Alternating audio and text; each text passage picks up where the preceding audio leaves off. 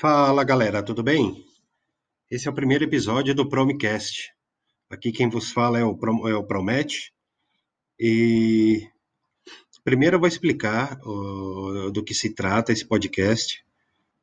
É um podcast assim pensado para para a galera de esquerda, assim, para ter um espaço adicional para a gente debater é, qual o futuro da esquerda, principalmente agora, até de agora até 22, a próxima eleição presidencial, que é muito necessário o engajamento, mas também a,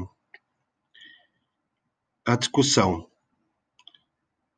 do papel da esquerda. A esquerda é, não é só um partido, a esquerda o campo progressista é muito maior que um ou dois partidos e nós precisamos trabalhar para unir essas forças e não brigarmos entre nós, certo? Então esse esse podcast hoje é esse aqui é só um, um primeiro episódio de apresentação somente, é um espaço para discutir isso e outras, algumas outras coisas mais. Meu nome é Fabiano Cortes Promete. Eu tenho 43 anos, moro em São Paulo, ok? Só para falar um pouquinho de mim.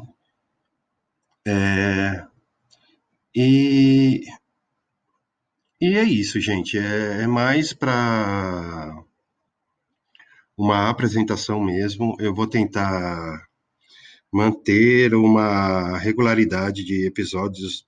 No começo, é, episódios quinzenais, tá bom?